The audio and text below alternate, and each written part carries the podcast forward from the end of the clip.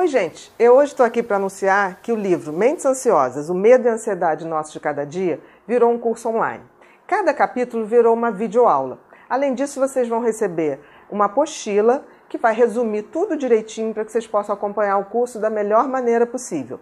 Para se inscrever, você acessa cursos.doutorandabeatriz.com.br. Obrigada.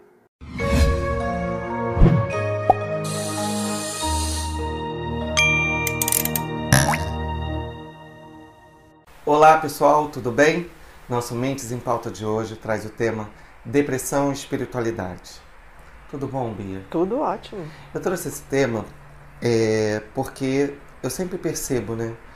É, as pessoas quando ficam adoecidas, não só de depressão, elas resgatam a sua fé, ou aquelas que nunca tiveram fé passam a ter, né? E vendo no livro Mente Depressiva, você traz muito essa questão da espiritualidade. Uhum. E eu queria, eu, eu, trouxe esse tema, depressão e espiritualidade, para a gente conversar nesse âmbito geral, enquanto saúde. E por que que você trouxe isso, né? É, primeiro que eu acho assim, no, nós seres humanos, é, nós temos algumas dimensões. No, no Mentes Depressivas eu quis bater na questão do corpo, mente e espírito. Né? Pode ser que a gente tenha outras mas eu não, domino tanto. É, o corpo a gente já sabe, né? A mente dá conta do, da forma da gente pensar. E a, a, espiritualidade dá conta da gente transcender, né? Da gente se conectar com algo melhor, né? Com, com algo que a maioria das pessoas chamam de Deus, mas você pode chamar de, do divino, do universo, seja lá como for. E eu acho muito difícil que uma pessoa viva sem ter qualquer nível de espiritualidade. E é importante a gente destacar que espiritualidade não é religiosidade. Porque assim, se a gente for restringir espiritualidade à religiosidade, a gente está cometendo um grave erro. Porque a gente está colocando uma dimensão humana num, numa, numa determinada religião. Porque toda religião, seja ela qual for, ela tem rituais. Né? E geralmente as pessoas acham que exercer sua espiritualidade é ter uma religião, ir num, num centro, num, num, numa igreja, ou seja lá onde for, é, e fazer os rituais da sua religião.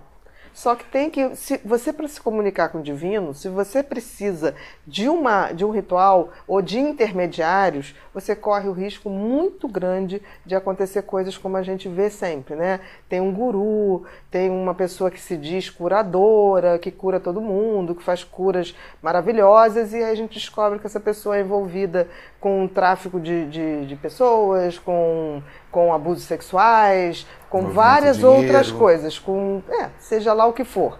Isso prova que a espiritualidade é um movimento individual. Você não pode delegar alguém para fazer isso, né? O teu encontro com o divino é algo que vem na gente. Eu costumo dizer que a fé seria esse Wi-Fi que liga a gente a essa coisa maior, a essa energia maior que as pessoas em geral chamam de Deus. Eu acho bem é, uma parte que eu achei bem interessante e que abre uma boa discussão aqui você não, de repente eu não lembro como está escrito perfeitamente, mas você cita ali que religião, fé é, é muito além do que o ritual. E Sim. é o que você acabou de, de a falar. A espiritualidade é muito mais do que a religião. É. E aí você é, eu, me faz pensar daquelas pessoas que estão dia a dia dentro do seu do, do, da, da, sua, sua religião, da sua religião e, e ao sair não pratica né?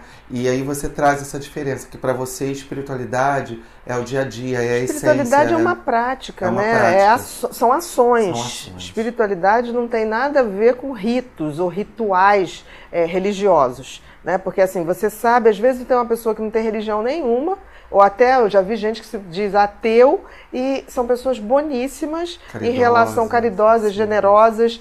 É, eu não sei se quando literalmente elas passarem por uma aprovação realmente de saúde ou qualquer outra coisa, se não vão buscar esse aconchego é, espiritual. Porque eu acho que a espiritualidade traz essa coisa de saber que alguém olha por você se sentir entregue. É, é, como se você, quando você faz a neuroimagem de uma pessoa exercitando a sua fé, você aciona uma área no cérebro, ali no giro símbolo e no pré-frontal, pré-frontal, que te dá essa sensação de aconchego. É como se alguém cuidasse de você, mas esse alguém é, sua, é o seu lado mais sábio, seria o seu lado é, divino né? sendo seu, seu pai, sendo sua mãe e te acolhendo. Então a espiritualidade acolhe, dá uma sensação de confiança.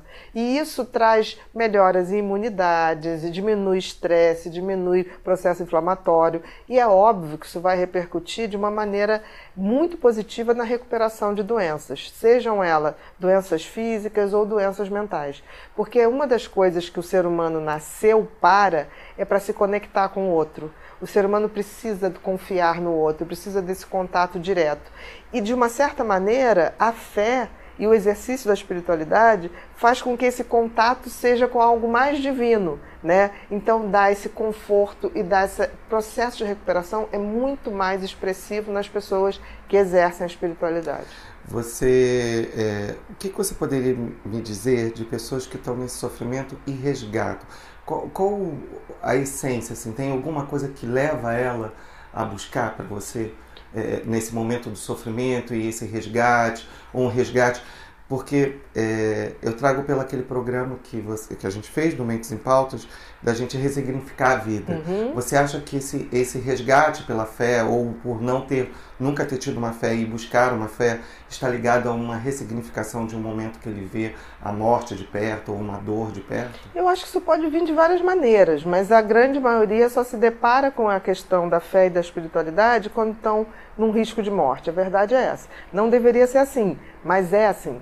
Então, assim, as pessoas tendem a ter essa, essa noção de buscar aquilo que ela não vê, né? transcender a sua maneira de existir quando ela passa por uma aprovação. Eu acho que é tão. Você falou assim, por que, que as pessoas buscam? Eu acho que. E ver que todo mundo passa por esse processo. Eu tenho certeza, e a gente sabe disso, que toda vez que você está no exercício de fé, você vê um circuito cerebral é, que entra em ação. Nós nascemos para ter, exercermos a fé. Não é uma questão de escolha. A espiritualidade é uma condição humana. Então, por isso que todo mundo tem esse tipo de reação. Todo mundo, em algum momento, busca esse aconchego é, divino, esse aconchego do universo, é, da natureza, porque, de alguma maneira, isso já veio nos nossos circuitos. Se isso já veio, significa que a espiritualidade não é uma opção nossa, não é uma escolha, é uma condição. Existe aquela frase que diz que nós somos seres materiais, somos seres espirituais e que estamos num corpo material, material momentaneamente. Eu acredito muito nisso. Eu acho que a gente é eterno mesmo. Não sei de que maneira, mas eu acho que a gente é eterno. Obrigado, Bia. Nada, meu querido.